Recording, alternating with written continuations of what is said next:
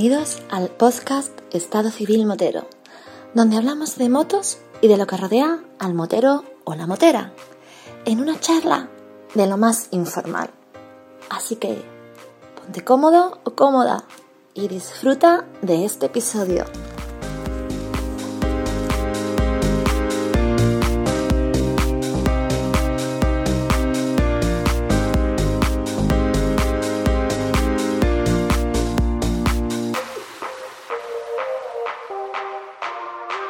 ¿Qué pasa, María?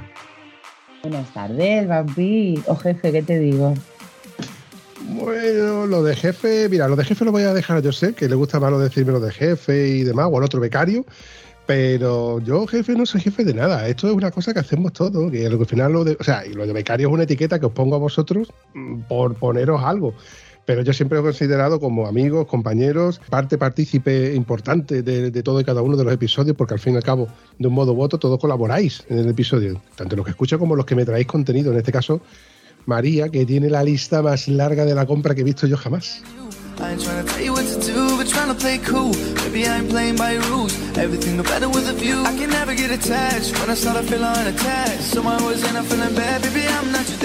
¿Yo? Yo no conozco a nadie. Ni me conocen a mí. Yo paso desapercibida por todos lados. Pues no sé eso es lo que parece o lo que vengo enterándome últimamente, porque da la casualidad que me dice, oye, ya has grabado con, ya has grabado con, ya has grabado con, y resulta de que conoce a casi todo, o, al menos muchos de los que ya han pasado por el podcast de Estado Civil Motero. Y eh, hoy yo creo que inevitablemente no había más remedio. Yo creo que hoy tenían que juntarse los astros sí o sí para que pudiésemos grabar con el, con el grandísimo Andrés Parteviela.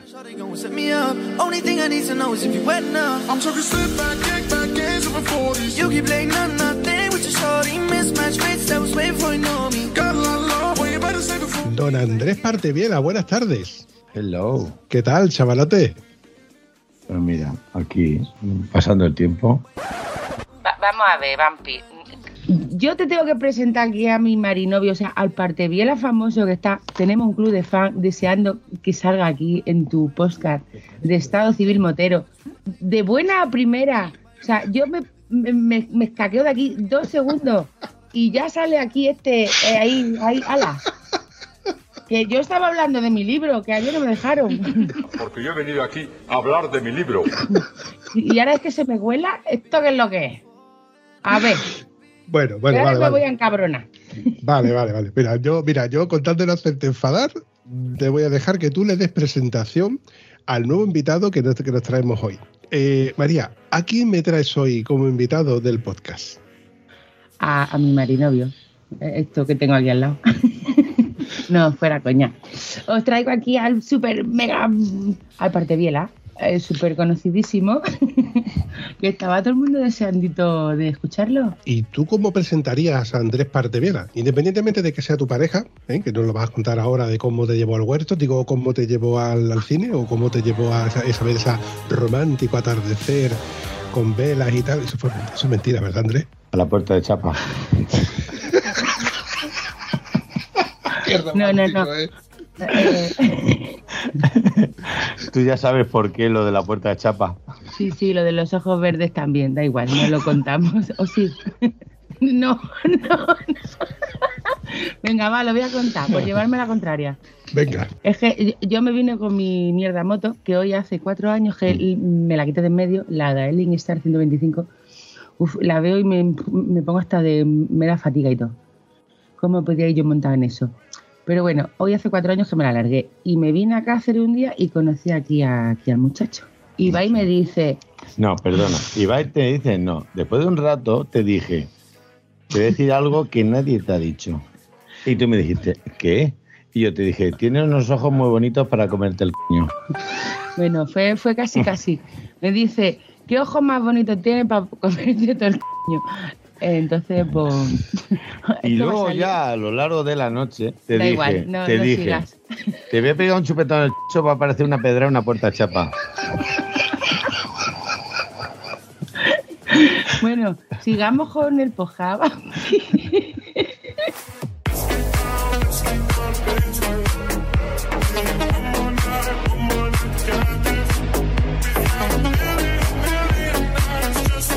te podría contar que la primera noche, no, la segunda noche la llevé a cenar un- a un mirador, un sitio espectacular aquí en Cáceres, que es el restaurante Mirador de.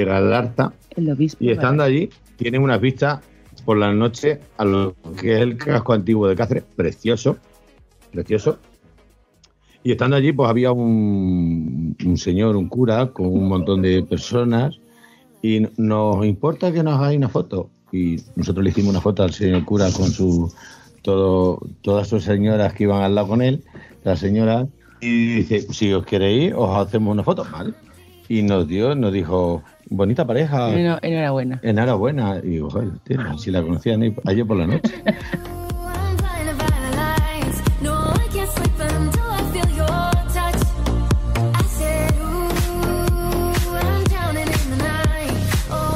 Yo diría que eso fue una, una señal divina.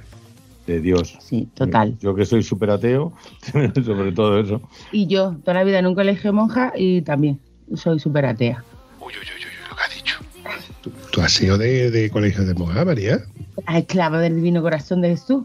Mira, ya salió la vena andaluza. ¿Qué pasa? Soy de Huelva. Oye, pues no te hacía yo vestida de monja, así con las manos juntitas rezando el, el Padre Nuestro y el Ave María y esas cosas, ¿eh? Hombre, vestida de monja no. Yo llevaba el uniforme azul marino, de ahí a que nunca he querido entrar en la Policía Nacional por lo del azul marino, no era otra cosa. Me daba así como que yuyu. Así estoy atea del todo.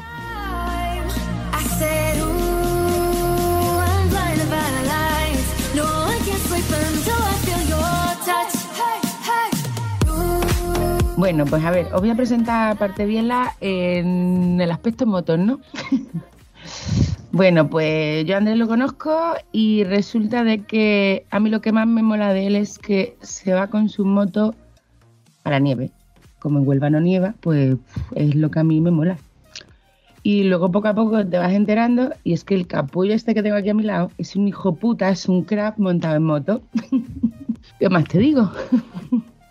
Pues nada, que tiene su cruz de fan, aunque no sale por ningún lado, pero es un puto crack. Te lo vuelvo a repetir. Cuando se encuentra alguien por la carretera que no tiene ni puta idea, se para, mira, no te agobies, tienes que hacerlo así, tú a tu ritmo, tú a tu aire, no des más de lo que tienes que dar. Mm, Si ve a uno parado, oye, ¿tienes algún problema? O sea, él está siempre por y para el motero y él vive por y para la moto, aunque tiene su trabajo que no tiene nada que ver con moto, la moto es su vida. Oye, Andrés, ¿y esta afición tuya a la moto? mm, deduzco que no es una afición nueva de hace pocos años. Deduzco que tú eres de los que prácticamente nació con dos ruedas entre las piernas. Yo creo que mi madre cuando fue a la luz, en ese momento se le cayó un PET y dijo mi padre, nuestro niño viene en moto. No, fue por lo de la lavadora centrifugante. Bueno, eso fue- Explícate, Eh, bonita, a ver, explícate. yo- a ver, a ver. Eh, son de- cosas lo de mi suegra y de mi suegro, yo esas Eh, cosas no las puedo contar. A mí lo de la moto me viene toda la vida. En mi casa ha habido motos siempre. Y de hecho, mi abuelo tenía una moto. Yo muy pequeñito, en una cuadra donde eh, antiguamente guardaban los caballos, había una moto. Yo, muy pequeño, muy pequeño, recuerdo que me la tiré encima porque yo estaba todo el día encima de esa moto. Y, y yo, mi pasión, mi pasión ha sido las motos. De hecho, cuando yo, en una época que mis padres trabajaban en, en Almendralejo y eran los grandes premios, yo me acuerdo y, y de ir en el 5200 que tenía mi padre, puesto de rodillas, cuando en aquella época no había esos problemas que hay hoy, y mirando por la luna de atrás, viendo las motos que pasaban, que iban a Jerez, y esta es una cual, y esta es un no sé qué, y esta es una no sé cuál, y yo me volvía loco. De hecho, mi vida, mundo, mi mundo es moto, moto es mi vida, eh, todo lo circula ahí. Y yo te digo más, yo con, con 17 años entré en el ejército como profesional y no entré porque la vida militar me gustara, sino porque había visto que en el ejército había motos. Y para mí era moto. De hecho, estuve en una unidad, eh, estuve cinco, cinco años, fui profesional y, y había motos. Había unas Montesas 360 Enduro que por desgracia no las toqué. ¿sabes? ¿Cómo? No pude tocarla, eh, los mandos no, no me dejaban meterle mano, pero que luego tuve, a ver, por circunstancias de la vida y el mundo militar lo dejé, pude acceder a la Guardia Civil y si en aquel momento pude o, intenté, era para entrar en tráfico, porque había motos.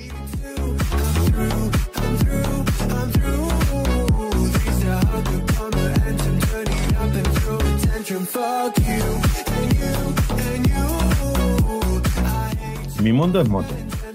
Eh, todo es, mi círculo es rueda con moto y dándole la vuelta a las motos. Si hay motos, estoy yo. Si no hay motos, no, no me llama la atención. ¿Crees que en, en tu vida personal te haya podido traer algún... A ver, es que la- yo creo que la forma de enfocar esto, porque es que cuando tú me dices todo mi mundo ha girado alrededor de las motos, eso hay veces en las que te trae alegría, pero otras veces te puede traer algún problema.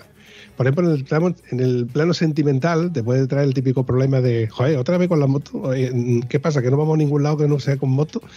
Eh, lo, típico, ¿no? O que, por ejemplo, a lo mejor cuando has ido a un trabajo y tu jefe te dice, oye, que tienes que ir a no sé dónde a traerte o llevarte, y no, no, pues yo voy en mi moto, joder, macho, pues tú tienes que venir en coche, ¿no? ¿Tú crees que el ser tan aficionado o ser tan apasionado de, de la moto te ha podido traer algún problema? Yo es que realmente, como siempre, mi círculo siempre ha rodado en moto, mi vida en moto, y te voy a decir más, tuve un accidente muy, muy, muy, muy, muy, muy fuerte en Madrid, que iba con mi Honda VTR, que la sigo teniendo, que para mí es mi, mi perla, mi, mi niña, mi tesoro, eh, la que en aquel momento estuve a punto de perder la vida, y estuve, pues, de hecho, mm, llegó el helicóptero, yo ya tenía mi manta de aluminio puesta por encima, me llevó el helicóptero, una serie de operaciones, sigo teniendo mi Honda VTR, la sigo teniendo, pero la voy a guardar y la voy a conservar toda mi vida. Y te digo, más, mm, yo, es que entonces decirte, es que para mí la mundo moto es siempre. He tenido coche, incluso hay gente que me dice, oye, ¿pero tienes coche? Y digo, sí, mi Fiat Punto. Be back with a bag, I truly know it. All of y'all see it, man. See that I'm a poet. See that I just keep on strafing, not just for the moment. I'm just doing this forever. I just gotta keep on going. It's what I'm breathing, it's what I'm Mi loving. Fiat Punto tiene solo 900.000 kilómetros, seminuevo, ¿eh? Pero que te digo, yo siempre he tenido coche, pero mi mundo moto siempre va a ir conmigo. Y aunque te digo más, cuando tuve el accidente, a mí lo que me dio fuerza era el saber que tenía moto. Y tenía mi moto. Aunque yo no la pudiera coger porque estuve en una silla de ruedas y estuve muy mal, pero yo sabía que tenía mi moto y seguía teniendo mi moto. Y eso es lo que realmente me dio fuerza, a continuar y a tirar para adelante, tener mi moto. Y saber que iba, a continuar teniendo moto y iba a seguir rodando en moto. Oye, María, tú me tenías que comentar algo sobre el Fiat Punto, ¿no? Sí. Yo te dije, cuando hables con Andrés, pregúntale por su queridísimo Fiat Punto. El Fiat del puntazo, ¿no? E- Ese Fiat que tiene un puntazo en todo lo harto. ¿Qué tiene ese Fiat Punto que no tenga otro coche, Andrés? ¿Por qué todavía no has cambiado de coche? ¿Por qué sigues teniendo aún ese Fiat Punto del, que, del cual sigues estando enamorado? Porque, ojo, para los que no te conozcan o no te vean o no, te, no sepan qué envergadura eres, tú eres un tío de no un metro setenta ni de un metro noventa y cinco. Tú estás, vamos, tú estás más cerca del metro noventa y cinco que del metro setenta. Ahí te voy a hablar yo, Vampi. Cuando yo lo conocí, aparte del Fiat Punto, tenía un Audi A3, pero con maletero. Que al final me lo he quedado yo. Casa de las perras, ¿eh? Que no nos lo hemos regalado así porque te quiero mucho. No, no. Una cosa es una cosa, otra cosa es otra. Pero su Fiat Punto, su Fiat Punto. Hostia, y no voy a comer real Fiat Punto, ¿sabes? Con el remolque yo con la tri montado a 100, digo, 120, no, a 90, 90. Tenía que ir a 90 que llevo remolque. Con la autovía. He dicho no, no, que se calentó. No, era 90, era 90. Ya, ya, velocidades legales. Los- Yo suelo decir que vamos a velocidades legales, es decir, a la velocidad legal de la vía. Que me he equivocado, que era 90, jolín, que es que estaba viendo aquí otras cosas y se me ha ido la cabeza. Mi Fiat Punto, pocos kilómetros siempre en garaje. Te voy a decir más. Yo tengo un Fiat Punto, pero tengo varios amigos que se compraron ese Fiat Punto porque Andrés lo tenía. Y de hecho, al día de hoy lo siguen teniendo. De ahí, mi amigo Rafa Greña, de Más Gas, él, cuando en aquella época yo vivía en Córdoba, me lo vio, él se compró uno y lo sigue teniendo, de la misma época. Y él está encantado. Y yo, con el mío al fin del mundo. Eso es eterno. Eso es así, compadre. Eso sigue siendo así. Rememorando otra vez eh, la época tuya en la que tú empiezas a andar en moto y demás, porque hasta que hemos llegado a la VTR, que aquí quiero hacer un pequeño inciso, ¿qué motos has tenido antes de la VTR? Bueno, yo te cuento. Yo, yo con bien, bien pequeño, bien pequeño, mi padre no me dejaba, no me dejaba, porque mi padre compró un Vespino, un Vespino ALX negro, muy bonito, que lo compró para que mi hermana fuera a trabajar, pero circunstancias de la vida, yo sabía llevarlo. Y cuando mi hermana no lo tenía, pues yo me lo llevaba. Mi padre no me dejaba, yo no tenía ni licencia de permiso de circulación de, de ciclomotor. Entonces mi padre llegó y se le iluminó ponerle una llave de contacto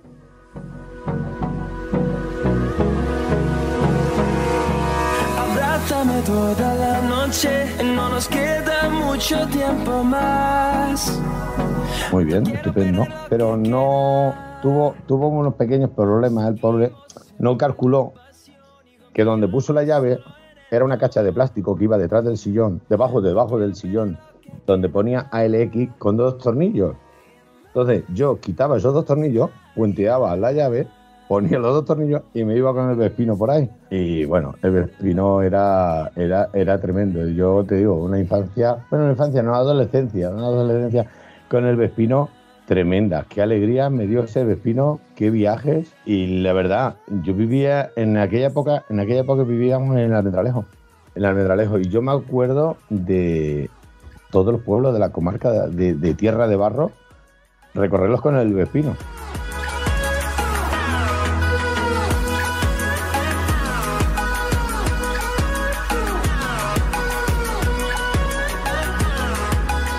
Joder, si Vespino de hablar, ¿verdad? Ese Vespino al final, al final, eh, mi padre, eh, ya nosotros ya no lo usábamos, estaba por allí en, una- en la cochera en casa. Mi padre se lo, se lo cambió a un señor mayor por un Citroën AX. Eh, el hombre ya no podía con el Citroën AX, le entregó el Vespino y mi padre se quedó el Citroën AX.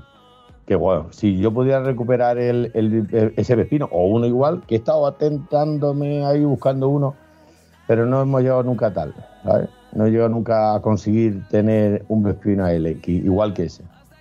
Ojo, que la moda moped de, los ciclomotores a pedales eh, vuelve otra vez. Yo sé de gente que se reúne los fines de semana para dar su. O sea, gente con- con motos grandes, como las tuyas, y se reúne los fines de semana para dar sus vueltecillas para rememorar aquellos tiempos en los que era uno un chavalillo y te ibas con tus dos tiempos echando el aceite a la gasolina, mezclándola y con tu casquillo medio huevo. Los hermanos de mi madre son siete. De los siete estaba mi tío Fabián, un apasionado, un amante de las motos, que en aquella época, en aquella época, pues no había las motos que hay hoy en día. Yo te digo que fue cuando Franco construyó el, embalse de Alcántara, el embalse de Alcántara, donde está el puente de Alcántara, y este, bueno, mi tío, con sus primeras paguitas, se compró una moto Hispania Dingo 49, que yo la recuerdo, porque yo era pequeño, yo me montaba con él, y bueno, con el paso del tiempo, mis primos se fueron haciendo mayores, una edad de 13, 14 años, en la que la moto la, llevaron, la estuvieron usando ellos y la destrozaron. La moto al final estaba por ahí. Yo la he se la he estado preguntando, pidiendo a mis primos para restaurarla y al final no lo he conseguido. Pero esto de internet me ha hecho buscar y buscar y buscar y al final encontré una moto Hispania Dingo del mismo año, igual, del mismo color, en Calpe, en Alicante. Y la tengo, hoy en día la tengo conmigo y funcionando. Y la verdad, es divertido en esa moto montarse, damos una vueltecita así pequeña y tal, pero nos reímos porque encima el cambio lo lleva en el lado contrario. Y te ves en esa moto aquí y te ríes lo más grande. Yo, a ver, evidentemente eh, y extraoficialmente hay vídeos que no puedo enseñar porque son vídeos personales, pero Me molaría ver ese vídeo donde te veo conduciendo ese, esa motor Hispania Dingo. María en su día me enseñó un vídeo sobre un- una manta que aquello parecía la. Sí, sí, una, una manta. Aquello parecía la, típica manta que tú ves en los rastrillos con estos chicos vendiendo los CDs. ¿no? La, la manta esta de mercadillo con piezas de moto de una moto que estáis restaurando. ¿Qué moto es? Esa moto es una Cota Montesa 25, la primera moto infantil de Montesa, que la conseguimos, pues como todo hoy en día, ¿no? Buscando, buscando, buscando por redes sociales, por páginas por internet. La encontramos, estaba en una finca en Segovia, allí medio abandonada. Eh, conseguimos hablar con el propietario, nos la bajó a Madrid. En el confinamiento a ver, eh, fuimos así de extraperlo, nos la trajimos, nos la trajimos para Madrid, de Madrid a, Cáceres y ahí la tengo.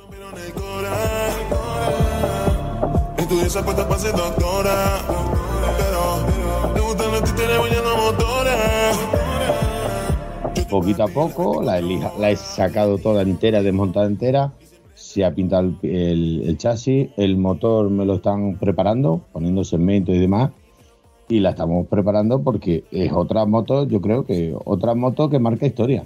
Una Dingo, digo, perdón, una Cota 25. Cierto, cierto. Es una moto de la que se ha hablado mucho, porque yo creo que ha habido muchísima gente que la ha conocido, que la han montado. Yo, particularmente, no la conocí de cerca hasta que la vi un día de segunda mano en el concesionario de Castro Jarana de Huelva. La vi allí digo, ¿esta qué moto es? Era la famosa eh, Montesa Cota, de, de la Montesa Cota infantil, ¿no? Que era una, eh, como una moto de trial muy chiquitita, muy chula, por cierto con el freno disco, perdón, el freno de tambor en el mismo lado eh, que, la transmisión, era muy chula. Eh, recuerdo- tengo un bonito recuerdo de, esa moto, pero claro, solamente la he visto allí, andando ni siquiera la he visto. Sí que luego he ido a exposiciones donde ves motos antiguas y las ves allí, o la típica moto que ves a lo mejor en un, en un, motoclub y la ves colgada. Por cierto, hablando de motoclub, ¿qué es más gas para vosotros? Más gas, yo te, te digo, yo, yo llegué a Córdoba, lo que te digo, yo llegué por, por tema de trabajo, en el tema militar.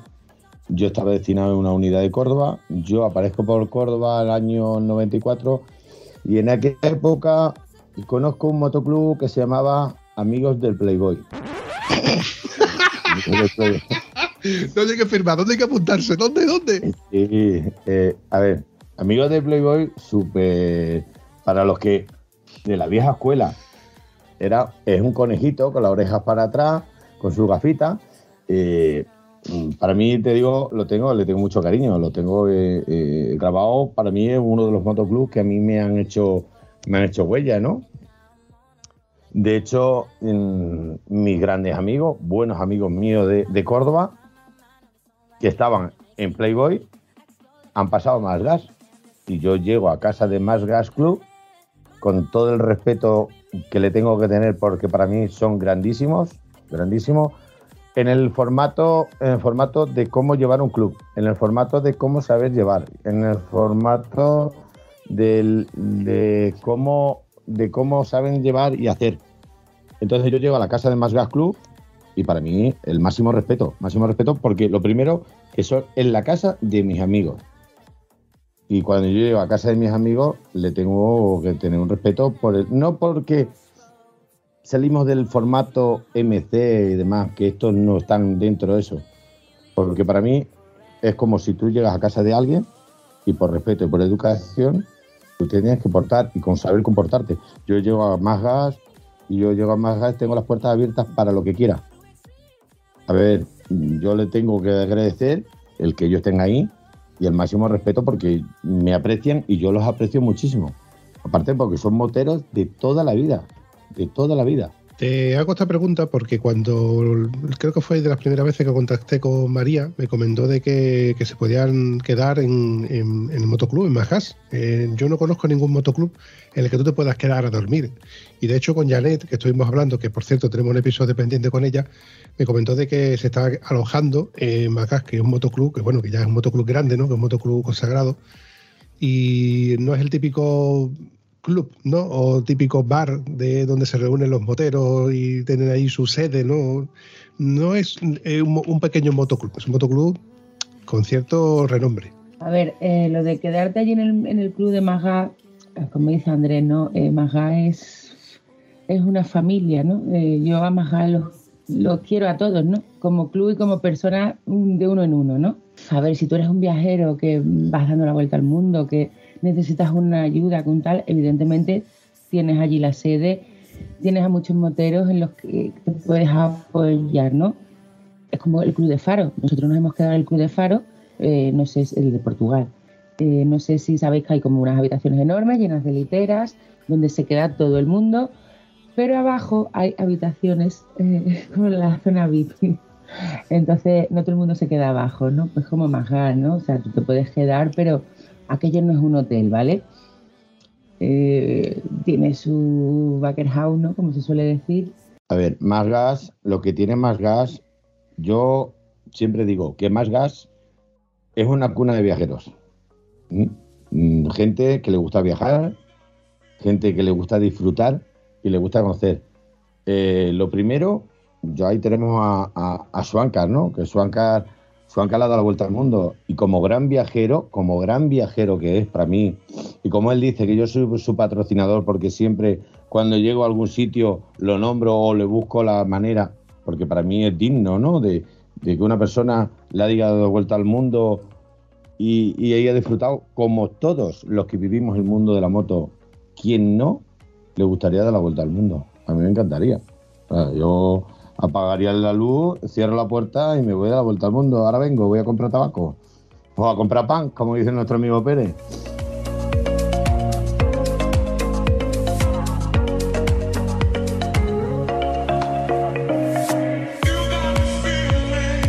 Te digo, Mazga es otra historia. Y Mazga lo que tiene un biker house no es un hotel que todo el mundo pueda ir. Tienes que tener, tienes que conocerte, tienes que saber un poquito y tienes que saber quién eres. Eso no es eh, hablando mal coño la Bernarda, porque hay que tener un respeto. Siempre, yo pienso que todo en la vida, yendo con respeto y educación, va a entrar por todas las puertas sin ningún problema. Entonces yo llevo a Mazga y yo no tengo problema y me da las llaves. Y te digo que me da las llaves y no me da las llaves de una habitación, me da las llaves del club, ¿eh? que tienes acceso a la barra, tienes acceso a todo. ¿vale? Es como decía María, yo nosotros vamos a, a- hemos estado en Faro, por muy gran suerte conocemos a Maro, presidente de, de Motoclub Faro, otro gran motoclub que necesita, que para mí tiene su respeto y grande, en el que nosotros hemos estado allí, conocemos a mucha gente y hemos llegado y dice, estáis invitados a cenar. No, no, no, que nos tenemos que ir. Sí, sí, digo, es que como nos quedemos a cenar, ya no nos vamos. Y dice, no hay ningún problema. Aquí tenemos a nuestro amigo el 13 que te va a llevar a las habitaciones y te va a dar una habitación para que tú te quedes ahí. A lo que yo me refería, Andrés, que, que no es que me llame la atención, pero que está muy bien, es una iniciativa que molaría, que, el, que, que lo hubiese al menos en todas las ciudades, ¿no? Motoclubes, donde, mm, o sea, no que lo convertamos en un hotel, ¿no? Sino en un sitio donde el viajero, que no tiene sitio donde a lo mejor donde poder acampar o donde, por ejemplo, se ha quedado tirado, pudiese encontrar el apoyo, el sitio donde poder quedarse.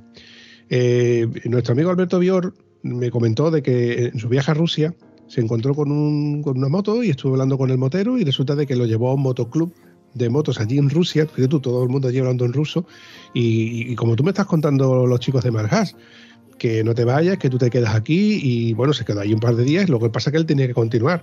Y a ellos le pidieron que por favor que a la vuelta que volviera y que, se quedara. Es más, comentó de que la matrícula que tenía de, recambio, porque tienes que llevar una matrícula de recambio por seguir lo típico, ¿no? Pierdes una matrícula y cómo haces una matrícula española en un país extranjero. No, no, no puedes, ¿no? Pues entonces él le, le entregó como premio o como gra- gratificación su matrícula a este motoclub.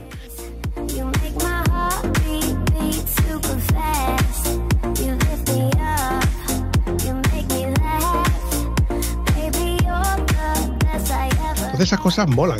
Eh, molaría de- de poder decir, oye, yo estoy viajando por el extranjero o en un país o una ciudad que me coge muy lejos y decir, oye, ¿conoces a alguien? Porque lo bueno que tiene Internet, lo bueno que tiene los medios de comunicación, lo bueno que tiene eh, las redes sociales, etcétera, es que te puedes comunicar con alguien que a lo mejor conoce a alguien que o bien te pueda alojar o te pueda solventar, pues yo que sé, un pinchazo o una avería de la moto y a lo mejor Tú imagínate, si, ya la barrera del idioma te, te fastidia, imagínate encima si no conoces a, a nadie de- de- de- de- del entorno. Entonces, yo lo veo muy bien y sería algo para imitar, algo que, que- que a mí me mola mucho la idea.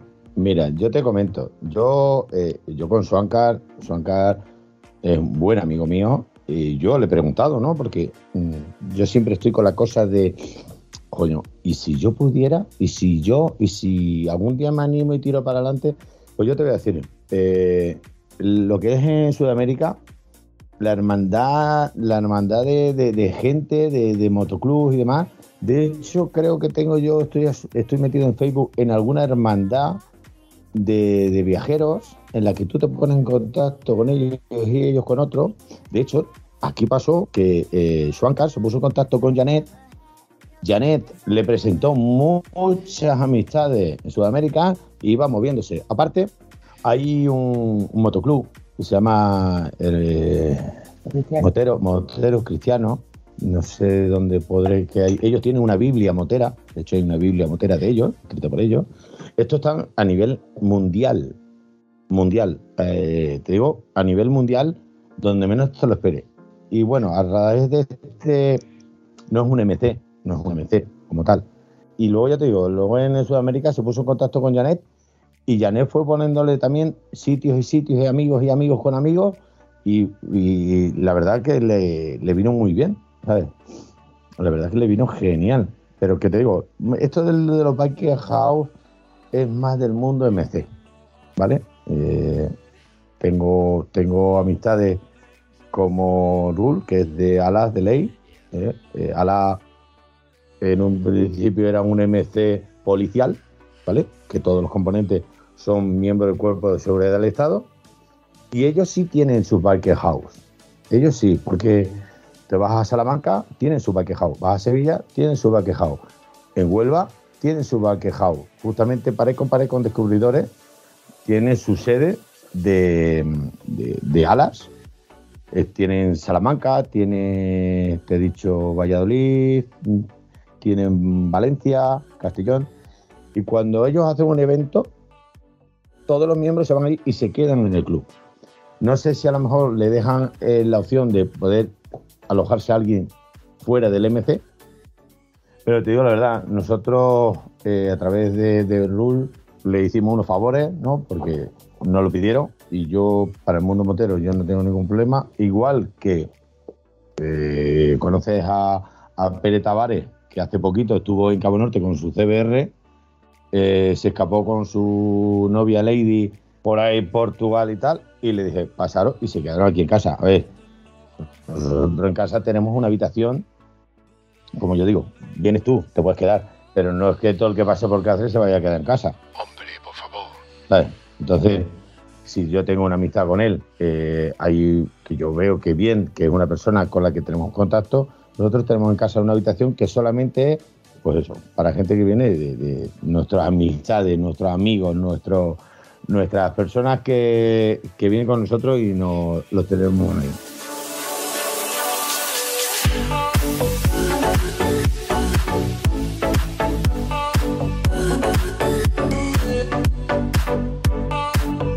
Yo no sé si tú te vayas a dar la vuelta al mundo, pero yo sí me voy a ir.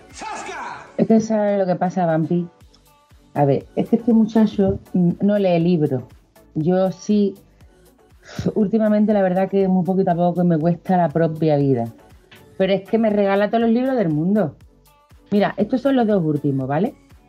Este es de Gustavo Cuervo y este de, bueno, mi queridísimo José María Alegre, que pase a ser la chica BMW del mes. Pero di los nombres de los libros, bonita, porque yo los veo, tú los ves, pero no, los que nos escuchan no los ven. Vale, el de Gustavo Cuervo es España en moto. Eh, hay 21 rutas, las mejores rutas, las 21 mejores rutas. Luego tengo el de José María Alegre, que sé que son historias de varias personas que están por aquí escritas, donde está pues mi querida Elsie Ryder. Se llama El mundo sobre dos ruedas. Y la dedicatoria, la verdad, que no tiene desperdicio, ¿no? Que es un libro de, de historias de superaciones y de sueños mm, que se han realizado, ¿no? Y que ojalá yo cumpla los míos. Y aquí mi querido marinovio, pues nada más que hace el regalarme todos los libros de todo el mundo que le da la vuelta, de, toda la gente que le da la vuelta al mundo. Y yo digo, esto es una señal que me quiere perder de vista, ¿no?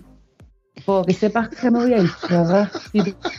Oye, Andrés, una pregunta que tengo de. Bueno, yo creo que esta pregunta se la habrá hecho muchísima gente. Cuando te conoce a Andrés Parteviela, la pregunta es: ¿por qué Parteviela? Uy, parte biela. Ahí ya me das en el, eh, en el, en el, el, el. Nos vas a tocar la patata a los dos. Y A mira ver. que yo ahí llegué tarde, ¿eh? Muy tarde. Resulta que yo un día dando vueltas con mi moto, aterrizo en Alcalá de Guadaira en un taller que se llama Friends Moto. En ese taller, en ese taller eh, me encuentro un personaje, personaje cariñoso que le tengo un cariño que no sé si me llegaré a acordar tanto. Digo, si me saltan las lágrimas, me saltan las lágrimas porque le tengo tanto cariño. Y conozco a Manu, Manu Cedeño, que por desgracia no está con nosotros, y a Claudia. Claudia, su mujer. Y a dos niñas pequeñitas, a Emma y a Yael. Ese taller, yo llego allí, le cuento que yo tengo una GSXR 7,5 del año 92 y que estaba la pobrecita mía. Fue en momentos, tiempos difíciles en el que yo daba mucha tralla. Y esa moto pues tenía un problema, un problema de todo tenía esa pobre moto.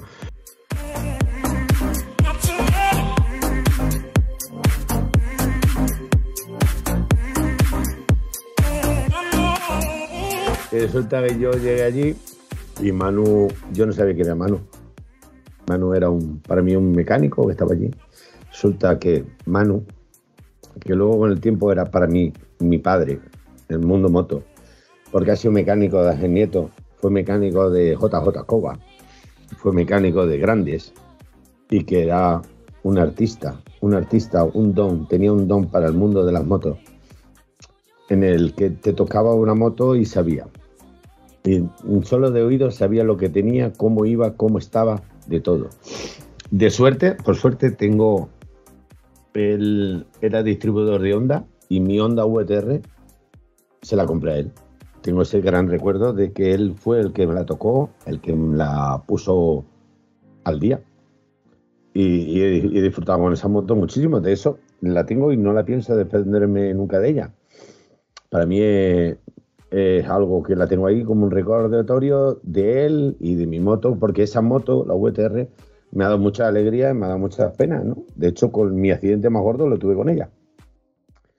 Y todo resulta que con la GSXR, pues tenía un problema de imprimación, que cuando tú cortabas eh, del tubo escape llevaba una, un tratamiento que cuando tú cortabas absorbía por el escape, parece ser que se ponían unas partículas, unos restos en los cilindros, arañaban la camisa y empezaba a consumir aceite. Y yo aparecí con esa moto que no arrancaba bien. Aparecí y dije, mira Manu, que es que la moto esto no, no va bien. Y resulta que mm, dice, bueno, tráetela, vamos a ver lo que tiene. Y cuando la abrió, pues tenía la biela hecha un, una Z. Entonces ya había una amistad, había una amistad, ya iba habiendo un poquito de rollo y de, de- de- de- de cachondeo. Y entonces él me dijo, tú, tú, tú- tú eres un partebiela. No, Un rompe, rompe. un rompe, un rompebiela. Yo, "Un rompebiela. Dice, ¿Tú has visto cómo ha roto la biela? De- y, y así con el cachondeo, rompebiela, parte biela, el parte, el parte. Y te digo la verdad, mm, le tengo mucho cariño. Le tengo mucho cariño al nombre parte biela y lo llevo con orgullo y con mucho cariño por el tema de que me lo puso Manu, que para mí era eh, el, el dios en el mundo de las motos. Le tengo muchísimo cariño, esté donde esté. Eh, lo sigo recordando prácticamente todos los días. Para mí hay algo que, que siempre me llama a él. Y te digo, el mundo, eh, el, el nombre Parte Biela para mí es algo eh, que lo llevo con mucho orgullo. De hecho, te voy a decir más. Cause I gave my time to you, I gave my love to you, I gave it up for you, I tried for you. Eh, ayer estuvimos en un curso de conducción súper recomendabilísimo, súper recomendable al máximo. Aunque es que yo por mi profesión actual tenemos un poquito de choque, porque el mundo guardia civil, mundo transporte, hay, no hay afinidad, el tema de un poquito aspereza, pero hay que, hay, que, hay que darle un, hay que darle un golpe de, de- suerte por el, por la gran labor que hace la Guardia Civil y lo grande que son la unidad de tráfico, te digo, el mundo de, de tráfico, como la profesionalidad, el trato, la forma y cómo saber digno, ¿eh? Digno. Y llevo toda mi puñetera vida montada en moto, cómo la trabajan, cómo la llevan, cómo disfrutan, cómo saben el hacer de esas motos que dices tú, no puede ser. Esa moto tiene un botón y lo hace. Porque es imposible el saber cómo lo hacen y las pruebas que tienen y cómo lo hacen. Y es fantástico, ¿eh? Fantástico. Yo recomiendo, de hecho, María, yo quería, yo quería que María lo hiciera. Porque yo sabía que le iba a gustar. De hecho, ya llevamos dos cursos. Y yo, el curso, lo he hecho porque siempre he dicho, yo llevo toda mi vida en moto, pero ¿quién me dice a mí que lo que yo estoy haciendo lo estoy haciendo mal? O a lo mejor no conozco técnicas que desconozco y están ahí y me ayudan a perfeccionar mi seguridad rodando en moto. Que para mí, eh, mi mundo es moto. Y todo lo que yo pueda ampliar en formación y en conocimiento de la moto, del mundo de la moto, para mí es, es puntos a más, sumando siempre. Menos mal que has cambiado, menos mal que has cambiado la trayectoria de. Porque si no. Sí, a- a- a- porque no es que no la tengo que cambiar, la tengo, te digo, la tengo que cambiar porque es que, buh, mira, ahí está Manu. Enséñale Manu. Mira, yo tengo su pulsera. Mira. Me la puse hoy y no me la quito. ¿eh? Mira, te vamos a enseñar un cachito de mano. Que no hace mí. mucho que os dejó entonces. Yo no sé si yo me llegaré, yo no sé si yo me llegaré a acordar tanto de mi padre como de él, ¿eh? Y mi padre está mal, ¿eh? Pero yo no sé si me llegaré a acordar tanto de mi padre como de Manu. Y el mío va hace ocho años muerto y aunque me acuerdo, pero Manu era Manu. Te cuento, si quieres que te cuente esa historia, un domingo de invierno lloviendo en la cocina con un ventanal. Pues yo me voy. No, venga, Me vale. voy un ratito. Venga. Yo me voy un ratito y os dejo contando las historias. Es que No, así no, fue no, como no, yo no. conocí a Manu. Voy a seguir, voy a seguir hablando de moto, ¿verdad? hablando de moto, moto, moto, moto. No, no, no, no, no, que lo de Manu está súper guay, tío. Mm. Está Venga, venga, como, como queráis, venga, este es vuestro libro. Pero él te da cuenta, él te da cuenta. Sí, porque tú no eres capaz de contármelo. Yo sí te lo cuento, yo te lo cuento. ¿Te acuerdas cuando te dije, cuando yo tenía la tribu, Manu me decía que yo te la preparo? Y yo te decía, o sea, es como tener unos zapatos a medida, una camisa a medida, pero en moto. Y yo le decía, Manu, hostia, que es un honor, ¿no? Que, el mecánico de uno de los grandes de MotoGP te arregle tu moto para ti. Manu, que yo no tengo ni puta idea de andar en moto, que a mí las motos siempre me han gustado, pero que yo no sé. O sea, ayer en el curso de conducción, a mí me tenían amargada la vida los cabrones, eso, los guardias civiles. y te lo digo así. Es que llegué allí y me conocían todos, digo, pero yo qué coño he hecho para que me conozca todo el mundo. Y era una caña, tío. Y mi instructor, que lo tuvimos en el curso hace dos, tres años, se viene y me dice, no te despegues de mi culo. O sea, vente detrás mía y como te despegues de mí te enteras. Y a mí ese tío me llevaba amargada y mira que le tengo cariño, le tengo aprecio, ¿no? Porque es un tío que, oye, pues al final terminamos siendo amigos, hemos tenido amigos, o sea, tenemos amigos en común. Y yo, tío, dejarme en paz, no me agobiéis. O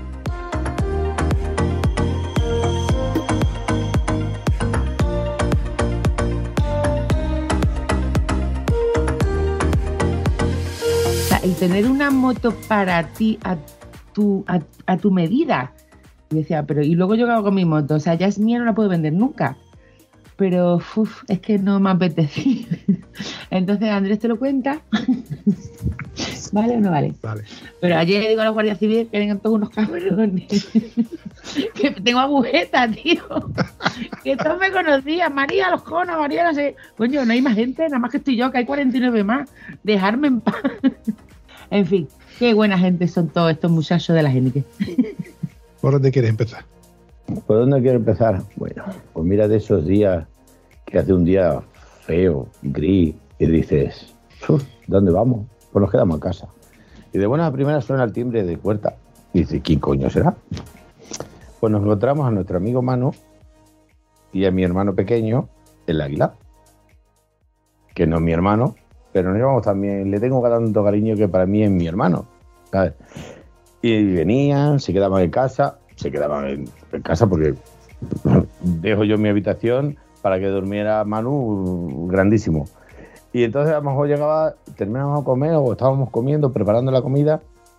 Nosotros, por la cocina tiene un ventanal grande que da para el jardín. Y estaba lloviendo y estaba allí sentado con una copita de vino y le decía, Manu, ¿y esto? ¿Y tú cómo empezaste en el mundo de las motos? Y dice, bueno, mis padres malagueños emigran a Suiza. eh, yo de pequeño con, con lo que vemos muchas veces en la tele, ¿no? Unos libros atados con un cinturón y el cinturón en el hombro. Y yo salía de colegio y pasaba por la puerta de un taller y en el taller tenía un escaparate con una moto y yo todos los días me quedaba allí mirando la moto. Y un día tras día tras día y un día salió este señor y me dice, me he dado cuenta que te gustan las motos. Y le dijo, pues, pues sí, pues me, encantan. Dice, ¿te gustaría aprender lo que es una moto? Le dijo, yo te voy contando las palabras que me dijo Manu, de la, lo que él fue contándome, que es lo que te voy a contar. Y entonces él entró y le dijo, pero este señor le dijo, ¿pero tú sabes cómo funciona una moto? Dice, más o menos, sé cómo va, mm, algo. Mira, llévate este motor, pásate tres, cuatro días, lo que tú necesites. Y cuando tú sepas cómo funciona este motor, me lo traes, me explicas. Pero eso sí, te voy a pedir que nadie te ayude. Al paso de los días, volvió al taller, le llevó el motor, le explicó cómo él creía que entendía que funcionaba el motor y resulta que le dijo, "Oh, pues parece que sí, que tienes conocimiento, sabes de qué va la historia. Entonces este señor fue a ver a los padres de Manu, le dijo, mira, mm, tu hijo pasa todos los días por el taller, yo quiero que él aprenda una profesión sin que deje los estudios y va a venir todos los días al taller y yo le voy enseñando.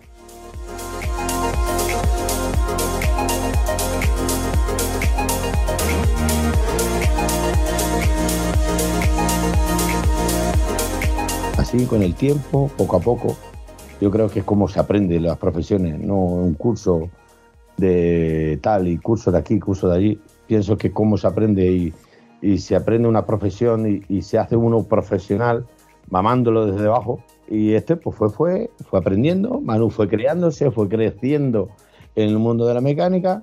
Este señor empezó a competir. Él empezó a entrar en la competición de mecánico.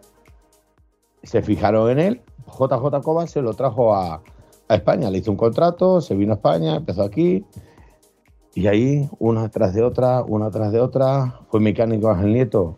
Es triste, ¿no? Porque siempre vemos al piloto, ¿no? La estrella, Ángel Nieto, pero no vemos todo lo que lleva detrás, que son grandes profesionales, que son los que hacen que funcione realmente ese equipo. Y Manu, pues estaba especializado en dirección y suspensión. Y de hecho tengo, yo tengo, tengo fotos de Manu en el equipo Ducado en aquel equipo de Ducados que teníamos antiguamente, que azul con las letras blancas, si buscáis o, o cerráis los ojos los que somos de la vieja escuela, y, y os acordaréis de cuando había eso, eso, el equipo Ducado, y era de Ángel Nieto, y bueno, y te voy a decir, es que Manu para mí, Dios, lo, lo- lo recuerdo todos los días, para mí es Dios. De hecho, sus hijas, sus hijas, hijas, dos chicas, llevan su taller. Son, ellas lo, lo han mamado, lo han vivido, lo han tenido, lo, era algo que lo veían día a día. Porque las dos son moteras, las dos viven en el mundo de la moto y las dos llevan el negocio de su padre, que por desgracia nos dejó con consecuencias de- de- del COVID y ahí lo llevan. Y yo cuando puedo pasar por Alcalá Guadaira a darle, a darle un abrazo, darle un beso, como, es que son como si fueran mi hermana. Oye, repíteme el nombre del taller, de la tienda. Eh, bueno, antiguamente, antiguamente se llamaba Frex Motos. Ahora tiene otro nombre y se llama Todo Chasis. Lo tendré en Chasis. cuenta por si da la casualidad que yo paso, bueno, una de esas veces que paso por Alcalá de Guadaira, me, me- me paso por allí porque ya con la historia que tú me has contado, me llama la atención eh, pasar aunque sea por la puerta y asomarme y, y bueno, y poder, poder conocer a alguna de las dos hijas que, que ha dejado Manu. Oye, eh, Andrés, ¿y por qué decidiste comprarte la VTR? Porque es una moto peculiar, tiene sus cosas buenas y sus cosas malas, y no es una moto precisamente acertada. Tú que venías de una GSXR, por ejemplo, ¿cómo elegiste ese modelo exclusivamente? A ver, yo venía, venía, venía, venía de muchas. He tenido mi Vespino, he tenido mi Yamaha DT80, de la DT80 me tuve la Bandi 400, maravillosa. De la Bandi 400, la Kawasaki ZZR 600. Tuve una BMW, la 7,5 Metropolitan, que esa me duró muy poquito. No, no le di yo, no, no teníamos afinidad. De ahí la GSX R7,5, que me dio mucha alegría, pero madre mía, madre mía, madre mía. Determiné a eh, que había dos marcas de moto en el mundo, Honda y otras, y me compré la VTR. La VTR, mm, la verdad que la VTR porque me aconsejó Manu mucho.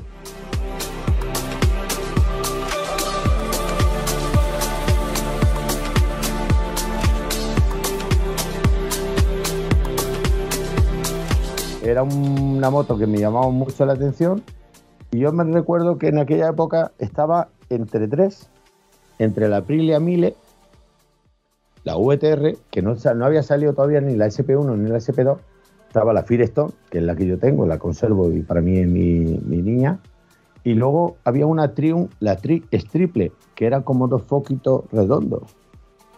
Que ahora sí la hay, pero ya no es es similar, pero ya no es igual. Y al final, pues la VTR, y te digo la verdad, VTR, Honda, Honda apostó muchísimo por esos motores, Honda triunfó y de hecho Honda ha hablado mucho por esos motores. De hecho la mía, la mía como reto personal o no sé, por, por capricho, subí al Treffen con ella cuando cumplía los 60.000 kilómetros en el 60 aniversario del Treffen. Y, y yo la sigo teniendo. Yo, eh, yo, como os digo muchas veces, cuando yo me vaya al asilo, yo me la llevo. A ver, es que es una moto, a mí particularmente me encanta. No la he conducido, ni, ni- creo que tenga la probabilidad, ni, la posibilidad de, conducirla. Ojo, que tampoco quiero conducirla, porque entre otras cosas la considero una R.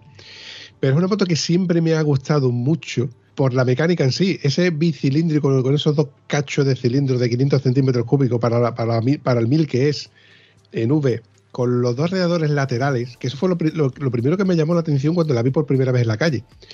Además del carenado, que ya era llamativo en sí, que era muy bonito con esos dos faros, la entrada central, eh, los dos radiadores laterales y esos dos cachos de tubos de escape grandísimos que traía, es una pasada. Y cuando por fin la vi arrancar en el concesionario, en la puerta del concesionario, pero vamos, ya te estoy hablando hace ya un montón de años, dije, ¿qué moto es esa, tío? Como que su- suena rara, suena rara, suena custom. Claro que suena custom, porque no es el típico, no es la típica moto de carretera de cuatro cilindros.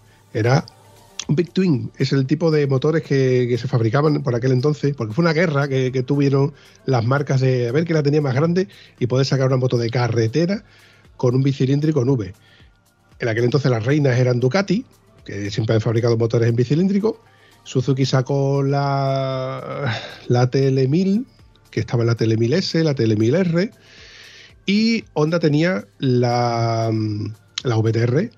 Mm, Aprilia, tú mismo lo has dicho, Aprilia tenía la RSV 1000, ¿no? 1000, que yo se vieron muy pocas. Al menos, aquí en Huelva solamente vi una preciosa y era un maquinón. Además, que de hecho que tú la ves arrancar y dices tú, joder, macho, ¿qué, qué- qué- cómo, tiene que ser eso? De- yo recuerdo que me estaba sacando el carnet de camiones cuando yo estaba en la autoescuela y la autoescuela justamente estaba encima de un concesionario, el concesionario, de motos Muriel. Y claro, todo el que tenía la moto grande, por lo mejor iba por allí por, botas, cascos, guantes, etcétera. Y me llamaba la atención ver los que llegaban y los que salían. Y cuando vi esa Aprilia RSV 1000, digo, ¿qué moto es esa, tío?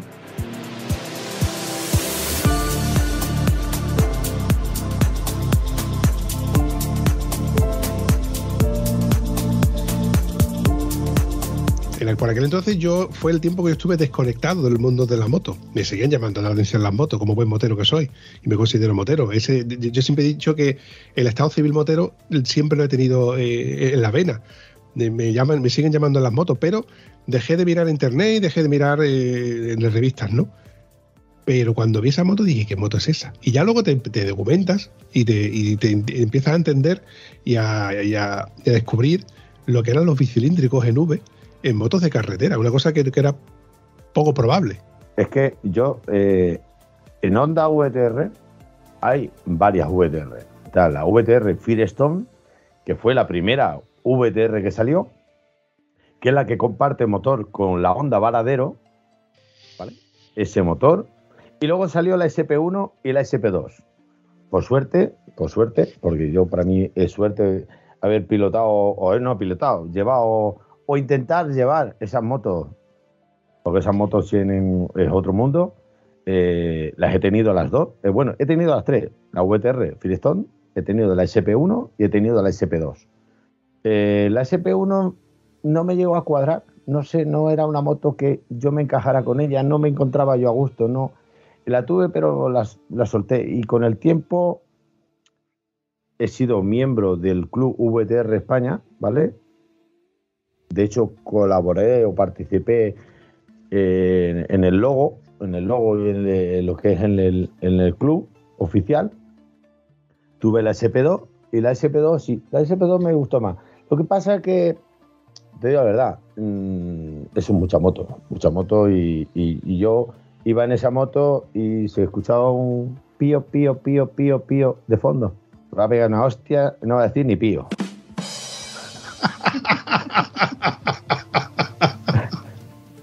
Es que es, es- eh, cuando, tú has dicho pío, pío, pío, me he acordado la frase de mi madre. Te voy a pegar una hostia antes de que diga pío. Entonces eh, hubo, eh, hicimos una quedada a nivel nacional de Honda VTR SP en Jerez, cuando el Gran Premio. Eso era una tormenta pasando por, por el puerto de Santa María, todos con nuestra chaqueta de VTR, todos en paralelo, y esa tormenta, pues una tormenta de, de- motores, y la gente partía los cuellos mirando. Entonces ya cuando yo subía para arriba, eh, en cierta gasolinera me paré, miré así para el cielo y ve un helicóptero de la DGT que se aparcaba y dije, uff, vamos a tener que quitarla del medio, porque es que esa moto te citaba, te llevaba, te empujaba a ir fuerte, fuerte. Entonces llegué un momento y dije, no, yo no me puedo permitir el lujo de, de perder el carnet, de perder el carnet porque vivo de ello. Y al final la vendí, la, se la vendí a un chaval que vino todo emocionado aquel día y yo la quiero, tal. Y dije, "Ch, ch, mira, vienes con tu padre, te voy a decir una cosa. Esto es lo que tú crees que vas a comprar. Esto es otra historia. Aquí eh, la flecha o el indio. Y aquí esta flecha tiene mucha potencia. Yo no te puedo valorar si el indio es fuerte o no fuerte o cómo vas. Pero yo por lo menos te digo que esto no es lo que tú has llevado. Esto es otra historia. Te lo digo delante de tu padre para yo quitarme un peso encima. Se la llevó y apareció por mí el anuncio al mes, ya estaba anunciado. La pobre moto. Yo creo que vio el pío pío cerca.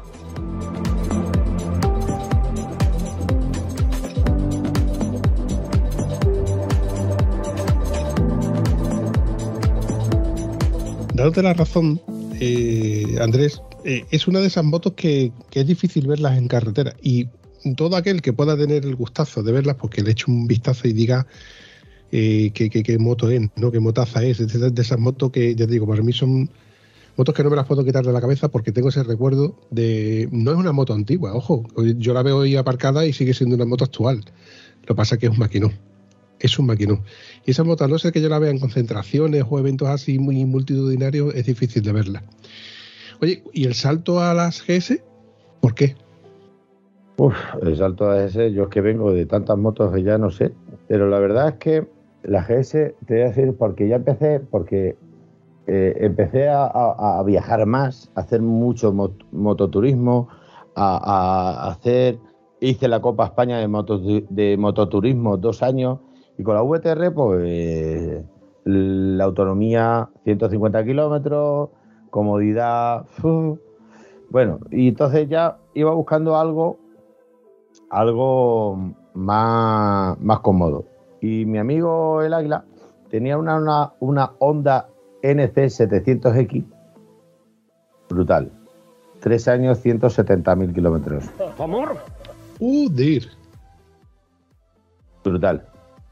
Y entonces estuve buscando en Honda la Truskroner, la, una que lleva el motor de, de VTR, de VTR, de, UFR. Y estuve ahí buscando, buscando, buscando y encontré una, la Truskroner creo que es la 1200, pero la encontré de un chaval que la vendía y seminueva, pero no tenía embrague. Y yo soy de la vieja escuela.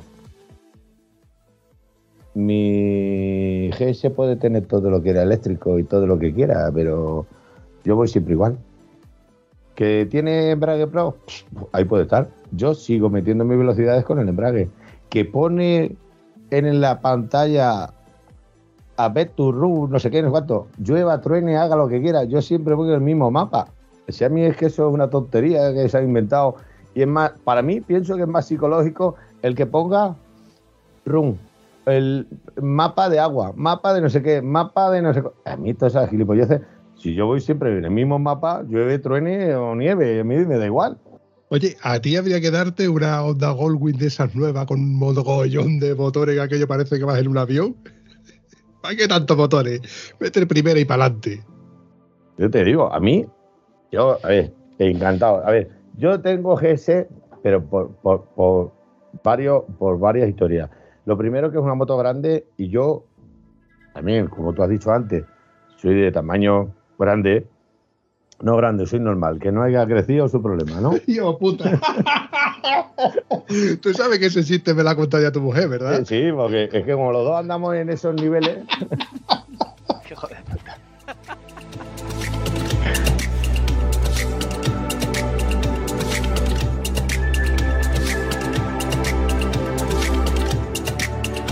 Bueno, por cierto, como los dos andáis sobre esos niveles, luego me vas a contar cómo es el cambio que hubo ahí de transición de la cajita, un cumpleaños. Ella ya me la ha contado. Ojo, ella me la ha contado ya. Pero tu sensación, macho, cuando tú abres. Bueno, cuéntame, cuéntame. Vamos a seguir hablando de- de- del paso de por, el por qué GS. GS, yo te digo, GS lo primero, tengo la Adventure porque tiene una autonomía brutal. Y yo soy de los que me monto y, y no me canso. A mí no me duele el culo. A mí yo no tengo que llevar un sillón de gel ni historia. Yo po y po y po y po. Y cuando se termina eh, la gasolina, dices, coño, otra vez tengo que parar. No podría haber más depósito.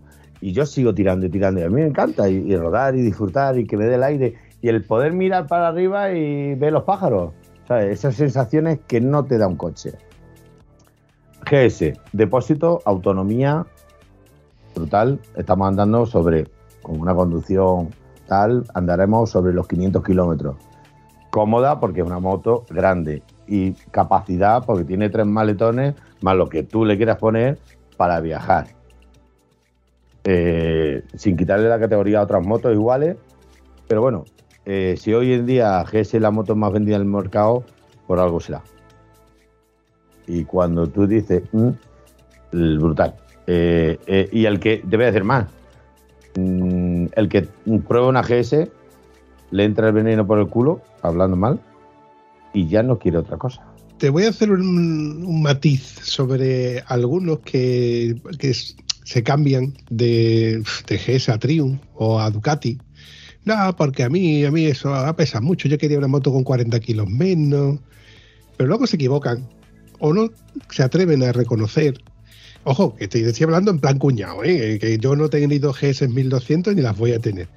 Pero conozco a gente que me ha dicho, no, porque yo quería una Africa Twin porque tenía 40, eh, la vez 40 kilos menos, porque yo lo que busco es agilidad. Y luego me cuentan con que, y yo es que la GS va muy bien, es que la GS va en quinta a todos lados.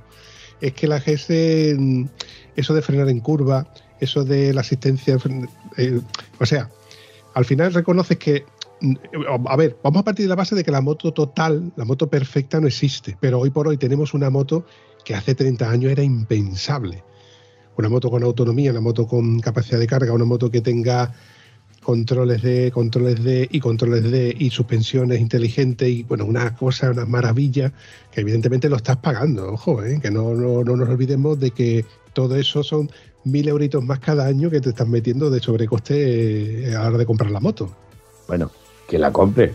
La GS la regalan, ¿eh? Eh, sí, bueno, yo sí sigo buscando los paquetes de galletas, a ver si me regalan algunas.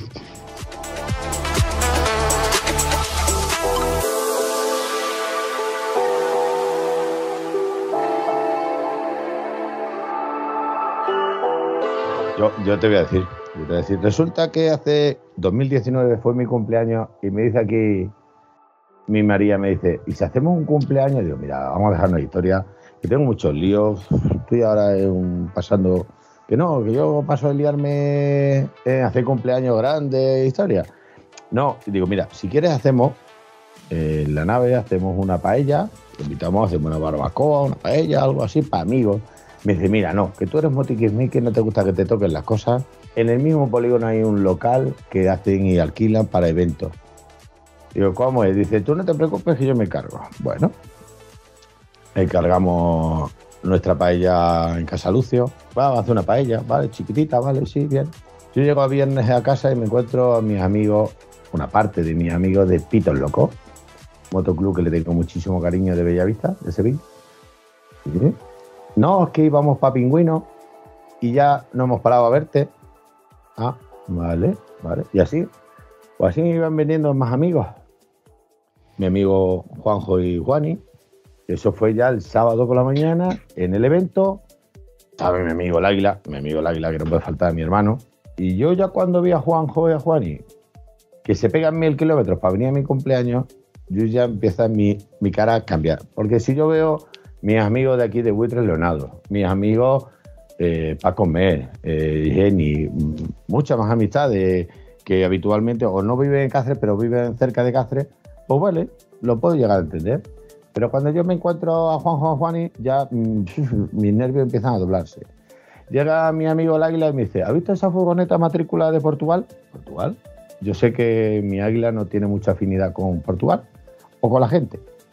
Y abre la furgoneta y son mis amigos de malucos por las Harleys de Setúbal, que parte son 6% Portugal. Y ya entonces, ya aquello va cogiendo un color, un giro que no es normal. Aquí mucha gente, esto no puede ser. Bueno, en el momento empiezan que si uno me da un regalo, el otro me da no sé qué, el otro me da tanto. Ya llega María y me da una cajita. Una cajita, yo todos mirándome, la expectación máxima, yo ya de los nervios, porque soy una persona que me gusta controlarlo todo, controlarlo todo en el tema de que todo vaya como tiene que ir, que todas las cosas, que no falte nada, que todo esté en el momento que tiene que estar. Y abro la cajita y me encuentro la llave de una GS. Yo sé que es una llave de una GS porque es igual que la de la 1200. Y yo digo, para mí, por dentro, digo, ¿qué hace la llave de mi moto si hace 15 minutos he estado yo al lado y yo la llave las tengo guardadas? Y no sé que fueron mil cosas, pero que yo no llegaba a entender por qué estaba esa llave allí. Y ya entonces todo el mundo empezó a reírse, jajaja, y me iban empujando a la calle poco a poco. Cuando salgo a la calle y me encuentro la 1250 HP nueva de flama, de trinca, preciosa, en unos colores que yo le había dicho a María, ostras, pues estos colores me gustan. Yo creo que al final, creo que esta va a ser la moto, ¿qué tal? Y parece ser pues que ahí estuvo muchísima gente, de amigos míos al que tengo mucho cariño, y todos lo sabían menos yo. La gracia está que tú no lo sepas.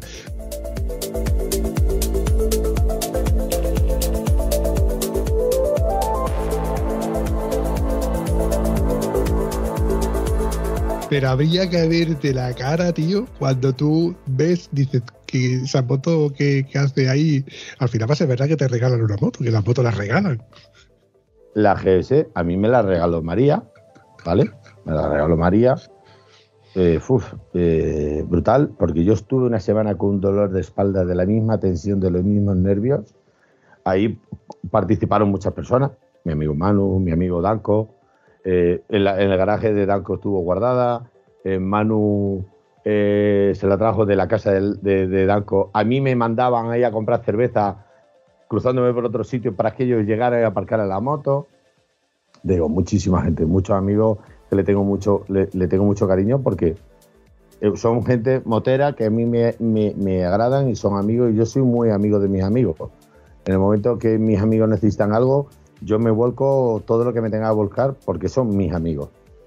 Y, y te digo, y entonces es que son mil sensaciones, mil. Se te pasa mil cosas por la cabeza. Mil cosas. ¿Cuál fue el primer viaje que hiciste con la nueva moto? Uf. Pues te digo, el primer viaje que sacamos esa moto fuimos a hacer eh, desafío de moteros gaditanos en Almería. Con Juan Picha. Mi amigo Juan Picha, que le tengo mucho cariño también. Y resulta que encima le dimos el estreno porque yo me equivoqué con el roadbook y me metí en pista. Y le digo, digo, la que tal. Y yo le, hay un vídeo que le digo a la moto, no te has podido comprar, otro- no te has podido buscar otro dueño. La que te queda es menuda, chica. y esa sí, pero te digo, yo te, te voy a decir más, ¿eh? María tenía, se compró, tuvo la Triumph, la, la Tiger 800. Ella, yo no quería que se comprara esa moto, yo quería que ella se comprara la BMW 800, la Adventure. Pens- Pienso y creo y sigo pensando que para mí la, la, la BMW, la 800 Adventure, creo que es la moto más polivalente, la que te da todo. Pienso por tamaño, porque tiene autonomía, no es una moto pesada, no pesa tanto como la 1200 y pienso que sí. Y bueno, apareció María con la con la, la, la Tiger y un día llegó María y me dice, es que tengo que ir al centro. Cohete la moto. No, no, no, que esa moto yo no tengo carnet. Anda ya, tira para arriba, eh, no pasa nada. Y bajó con una sonrisa de oreja a oreja y dijo, yo esta moto me encanta. Digo, pues espérate a sacarte el carnet luego ya, ya hablaremos. Entonces yo la 1200 se la di a María y ella me regaló la, esta, la, la 1250. La verdad, encantado de la vida, ¿eh? Yo te digo, moto he tenido muchas. Esta moto me está dando muchas ilusiones. Ya tiene, creo que ya ayer hizo 31.000 kilómetros. Vamos cortos, vamos cortos, porque normalmente yo le hago muchísimos kilómetros más. Pero bueno, a la 1200 del primer año le hice casi 40.000 kilómetros, 30 y tantos mil kilómetros, casi 40, 36, por ahí. Pero este año, con, la, con, esto, con la pandemia y demás, vamos un poquito más cortos. Pero bueno, alguna escapadilla por ahí tenemos. Es cuestión de que organicéis un poco las fechas y seguro que buscáis algún evento tipo Estrella Alpina, etcétera. Por cierto, gracias a ese audio que me mandaste, te, lo- vuelvo a agradecer ese audio que me mandaste para aclararme el tema de las diferencias de las estrellas alpinas y demás.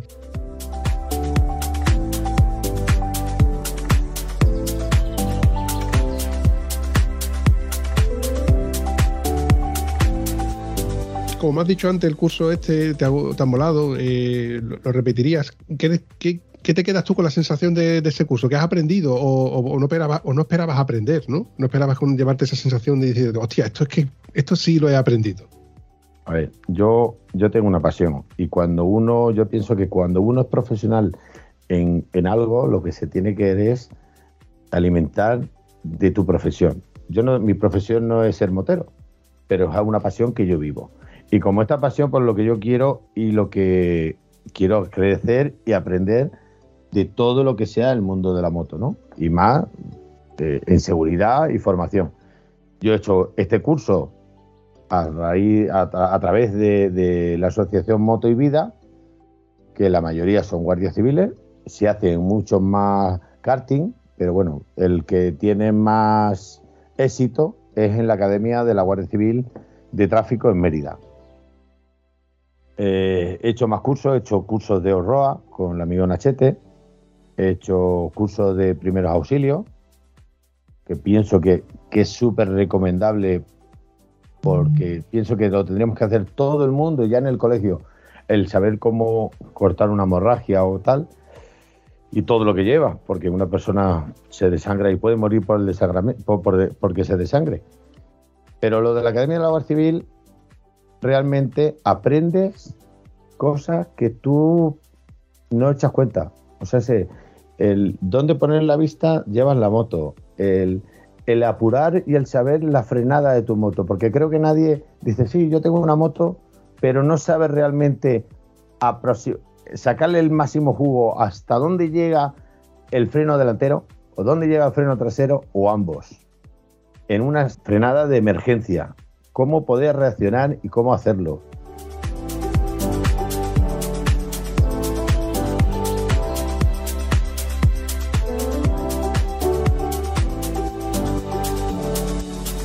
Es como, hay otra de las pruebas, eh, es una pista, que la, pista es de pintura, está pintada, patina muchísimo, con agua.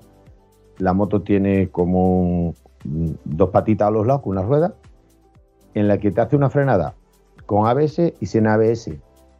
Entonces tú cuando tocas, la moto se cae. Gracias a las patitas que tiene a los lados, la moto no se cae. Eso, las técnicas de cómo hacer una trazada de la conducción, una trazada en la curva para conducir, el cómo... eh, es que como abarca tantas cosas este curso, es un curso que, que hacen en el día a través de la Asociación Moto y Vida. Y te digo, mm, para mí mm, te aporta tanto, te llena tanto y que luego encima, acompañado con profesionales, profesionales, estamos hablando que la Guardia Civil de Tráfico a nivel europeo son de los mejores. Son de los mejores. De hecho, cuando yo hablo y tal, hablo con portugueses y me dicen, ¿y yo lo puedo hacer? Digo, eh, el reconocimiento que tiene la Guardia Civil eh, aquí en España, como siempre, yo siempre digo, nosotros aquí siempre le pisamos y le maltratamos lo nuestro y vale más lo de fuera. Y cuando te das cuenta que lo de fuera no llega al nivel de aquí, dices, hostia, qué bueno es lo de aquí. Yo digo, yo por suerte tengo muy buenas amistades en la Guardia Civil, son muy profesionales, saben formar, saben enseñar y creo que es súper recomendable hacer un curso de conducción, sea con Motovida o sea con otros. Porque mm, lo que yo pienso que de la, en la- la autoescuela no llegan a, a darte la formación para tú realmente, realmente saber llevar una moto. Te enseñan a probar, te enseñan a llevarla, pero a que tú le encuentres es donde tú giras, o a donde tú llevas, o a donde eh, sacarle partido a tu moto y, y saber ampliarte tu conocimiento de montar en una moto, eh, súper recomendable. Es como el RACE, el RACE también hace curso de conducción. Pues Motovida, yo soy socio en Motovida, lo recomiendo muchísimo porque yo cada vez que voy aprendo algo más. Yo quiero ser Verlander.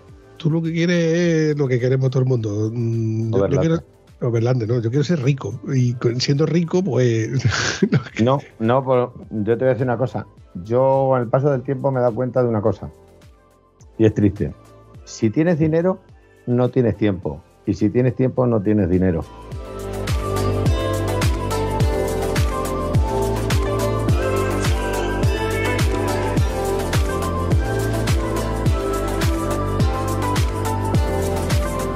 No sé qué, qué- qué clase de rico estás pensando tú. Yo estoy pensando en el rico que tiene tiempo para disfrutar cinco motos.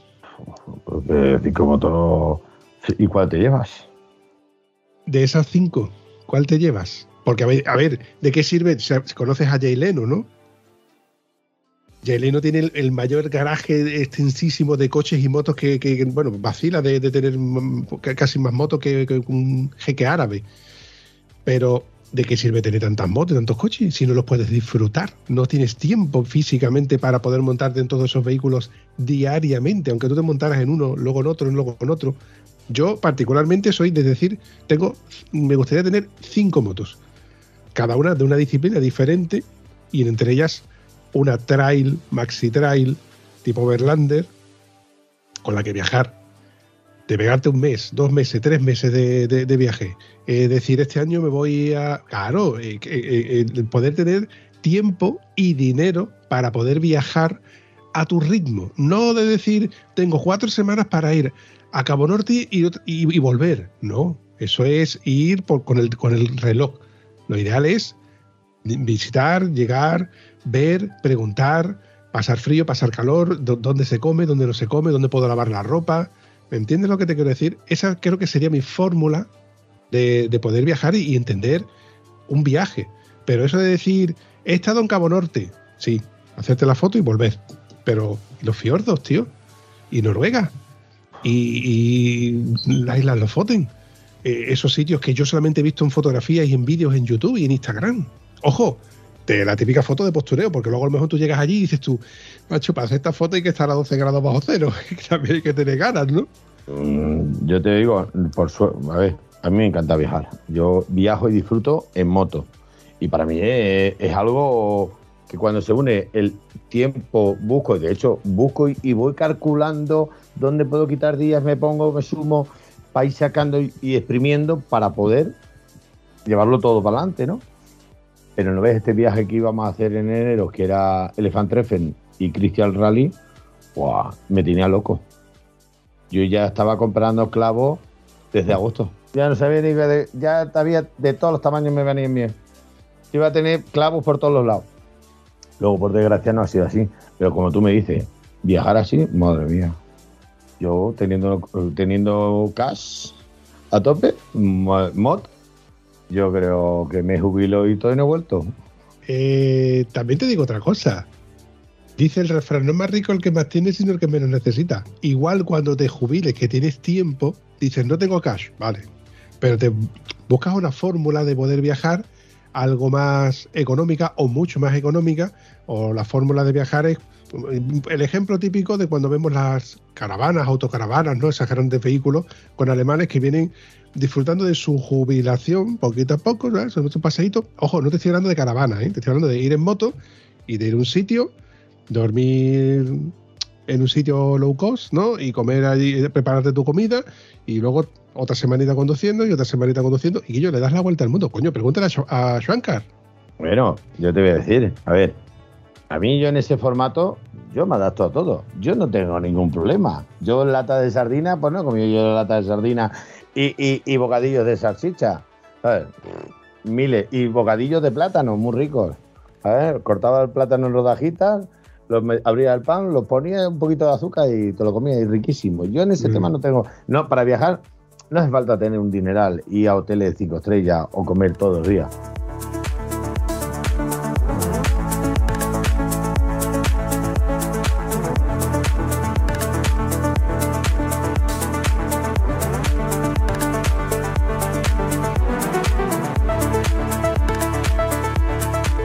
Hecho, yo tengo mi patrocinador, como tú bien sabes, que con 7 euros a cualquier hora, en cualquier momento. Pero cuéntame lo que acabo de recordar que patrocinador es porque me lo contó. Mi patrocinador, lo bueno que... te- a ver, nosotros aquí en España tenemos otro formato de ver la vida, pero cuando tú sales de fuera de España, cuenta que en Francia mismo comen a las 12, 12 y media están comiendo. Tú vas a un sitio a las 2 de la tarde y te dice, Fermé, ¿cómo que Fermé? Ir cerrado y el tío se queda tan pancho. Entonces, ¿qué tenemos? A nuestro amigo McDonald's, que está ahí, que a la hora que vayas, el día que vayas, de por la mañana hasta por la noche, te pone un menú y le has echado algo y vamos contentos. Eso es así, compadre. Eso sigue siendo así. Ya has echado algo. ¿Ha llenado? Vámonos que nos vamos. Siguiente. Es que a mí me encantó ese detallazo que, que me dice, es que mi marido cuando me lleva de a comer, me lleva a comer a restaurantes internacionales. Y es cuando me dice de que la llevas a comer, ¿dónde, María? ¿Dónde? Armadona. Será mi marinovio, ¿no? Lo de marido te ha quedado un poco heavy aquí. ¿eh? Bueno, es que no estoy acostumbrado a decirle marinovio al parte. eh, Parte bien, Andrés. Yo, yo qué sé, tío. Lo de marinovio es, a ver, eh, eh, somos novios, qué romántico. Y- y- pero vivimos juntos, entonces es como un matrimonio, pero no estamos casados, tú me entiendes. Entonces, pues el marinovio, mm, así de fácil. Ojo, que yo, que yo ya te digo que esa etiqueta que tú acabas de, de nombrarla, de marinovio o marinovia, pues que se está extendiendo mucho por este país. Sí, la verdad es que sí. Oye, lo del espacio patrocinado por McDonald's y Burger King, yo creo que es el, el- el típico sitio socorridísimo del, del que va en moto. El que va en moto dice, "Tú, ¿dónde como? ¿Dónde no como? ¿Dónde? Y yo, al KFC, al Burger King, el McDonald's. No falla, no falla. Otra cosa es que vayas en el plan, que yo lo fomento mucho como buen tieso que soy, de mm, que yo, las gasolineras hoy por hoy, gasolineras Repsol sobre todo, o gasolineras Cesa, etcétera, tú te llegas y te ves un Federico allí, la mar de grande, lleno de embutido, y te compras un paquete de, de bimbo, te compras un poco de fiambre y te pega un lote de gomé, eso sí, de pan, pero que eso es socorridísimo, es súper socorrido. O el típico pueblo que tú llegas a ver y preguntas, ¿dónde hay una panadería? Y en la panadería, tú le preguntas a la panadera o al panadero, oye, ¿dónde puedo comprar un chorizo local, un salchichón? Eh, y seguro que te va a decir, en la tienda de aquella de Juan, y dile que viene de parte del panadero. Eso no falla, tío. Eso son cosas que, truquitos, que ya lanzo desde aquí, y la verdad es que te solventan un- una salida improvisada, ¿eh?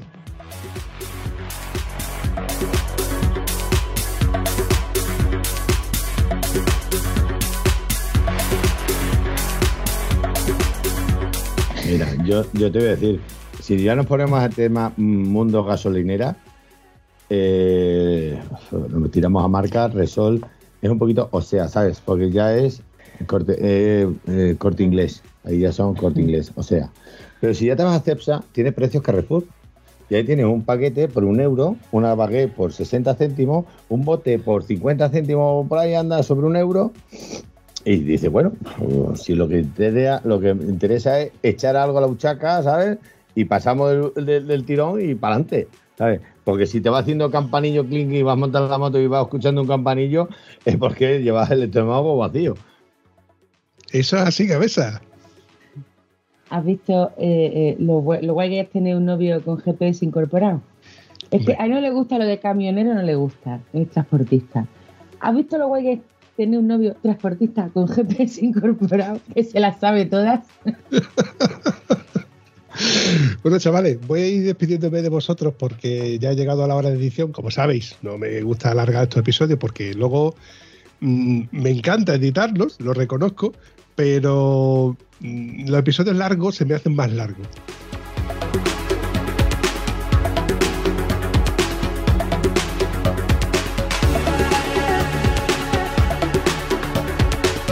Andrés Partevela, ¿cómo te la has pasado? Tremendo. Siempre en buena compañía. Cuando uno está a gusto y buena compañía, en momentos cortos, ¿eh? se ha quedado hecho poco, poquito corto esto. Pero genial, yo me encanta. Aparte, aparte hablamos de- de mi pasión. Y cuando uno habla de su pasión, todo es poco. Sí, eh, cuando nos vimos en Guillena, la verdad es que a mí me, tuve ese sabor aquí dulce de que por fin te conocí, por fin te pude pegar un abrazo, pero como estábamos en ese entorno en el cual tú estabas en lo tuyo, yo estaba allí que no tampoco quería estorbar, ¿no? En- entorpecer, ¿no? Entretener demasiado. Mi idea era de que hubiéramos echado una charla en condiciones, pero coño, en, tres minutos me presentaste a uno, me presentaste a otro, me presentaste a otro, y digo, Guillo, esto si, si, llega, si llegamos a estar los dos parados, la hubiéramos liado, ¿eh? Uh, Es que, ¿sabes lo que pasa? Que cuando uno, yo te digo, cuando uno tiene su pasión y esa pasión eh, la comparte, esta locura la, lleva a más, vas conociendo grandes amigos, grandes moteros, ¿eh? gente con mucho don, ¿no? Con mucha clase, con mucha, eh, un buen corazón. Entonces tengo, por suerte, mm, yo por donde vaya, siempre tengo amistades. Yo solamente tengo que tirar de teléfono. Tengo amistades por todos los sitios, sé por dónde. Y, y- a todos les tengo que agradecer mucho y a lo mejor ellos me tienen que agradecer a mí. Pero como yo soy amigo de mis amigos, y aunque no tenga que todos los días llamar por teléfono, pero yo sé que en el momento que a mí me hace falta, cojo mi teléfono y ahí están. Igual que ellos para mí, ¿eh? Igual.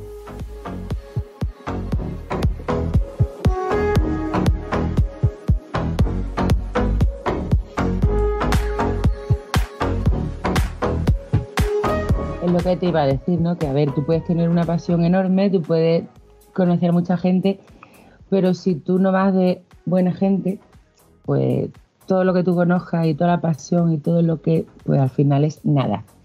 Eh, a mí me hace gracia cuando la gente, Joder, Fati, sí es verdad, a mí me conoce todo el mundo. Yo reconozco que no conozco a nadie, porque todo el mundo sabe mi memoria de pez.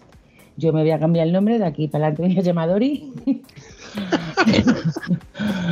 o sea, cuando uno va de buena gente, ¿no? Y va de, oye, con el corazón en la mano, ¿no? Y, y compartes encima una afición, pues ahí están los resultados, ¿no? Que donde vayamos, pues siempre tenemos a muchos amigos o gente que incluso, oh, menos mal que por fin te conozco. Y no, yo quién soy, tío, si yo no he hecho nada, ¿no? Y bueno, pues ahí está. Simplemente puedes ser tú y, nada, y disfrutar de, conocer a personas que comparten tu afición. Andrés, María, lo dicho, eh, un placer para mí. Me encantará volver a veros en algún episodio, eh, ya sea vía Skype o por favor, por fin, que, se cumpla, que se vuelvan a unir los astros y nos veamos en persona en un evento o en otro. Que seguro, estoy seguro de que nos veremos en algún evento o en otro. Aunque también es verdad de que vosotros los dos sois incansables. Montéis la moto y ya os pierdo la pista. Lo dicho, nos vemos en la siguiente. Nos vemos en los bares. Un abrazo, Vampi. Y hasta Adiós. la próxima. Hasta la próxima. Adiós.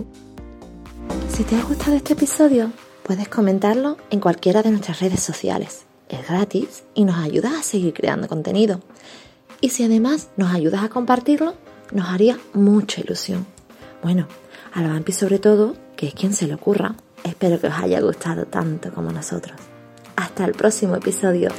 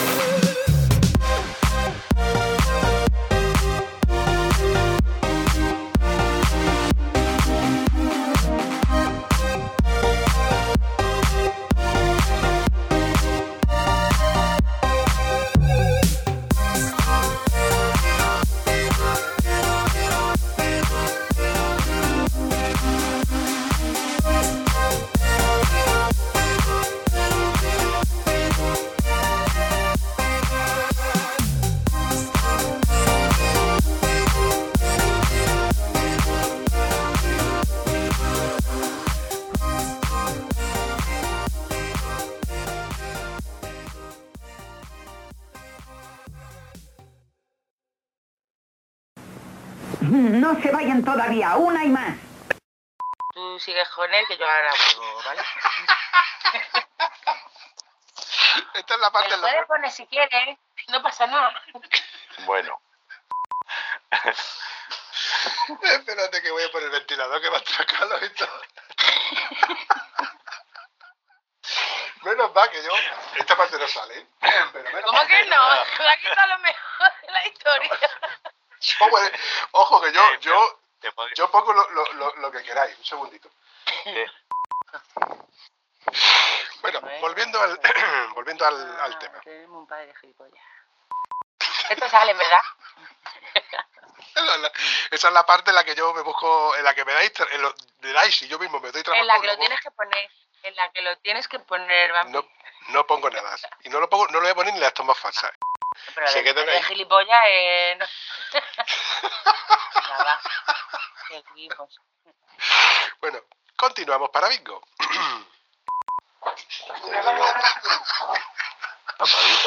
Las cosas del directo.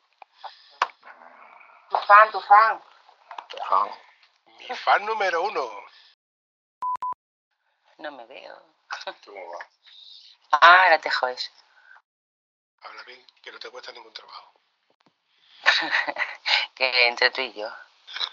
Lo quedaría por ver ahora los dos ahí liados. Espera, yo te pongo, yo te pongo, mira, aquí. Que hoy hago la pitopausia. No, y tú con la tranquilidad del mundo. No, no, no. Sí, no. perdona. No. Hoy tu tranquilidad se agudiza. Hoy yo estoy de Es el domingo. domingo, el día del Señor.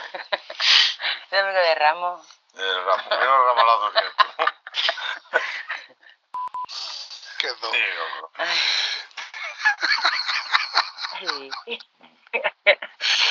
Qué bien os lo vaya a pasar. bueno, ¿Cuándo va a pagar? Yo si me cambia el cajo, porque al final este cajo es de otra oreja y este es de este. Ahí. Ahora sí. No, vamos entendiendo. vamos a ver. Vamos a ver. Vale. Tú deja, deja al burro que sea maestro. Una hora. Ahora tú tienes- Es que Este es el de la oreja derecha. este, No, hijo. este, este, eh, Vale, la este, para ti. este es así. Perdona. ¿Eh? Perdona. Te han dicho pendona, está, te está registrado, ¿eh? Te ha dicho pendona. Tío, échame cuenta como si yo fuera un profesor. Andrés, por favor. Pero que cuando tú levantes el brazo, ponte un palo, porque si está hablando María, puede pasar ahí mismo horas. ¿Te puede dar un codazo en la costilla? Mira, ya ves, dice. La droga, la droga, que me la droga. Te estás quitando, ¿no? Desde que dejé de fumar, estoy enganchado a esto, tronco. ¿A qué? Ah, arriba Perú. Eso es todo, amigos.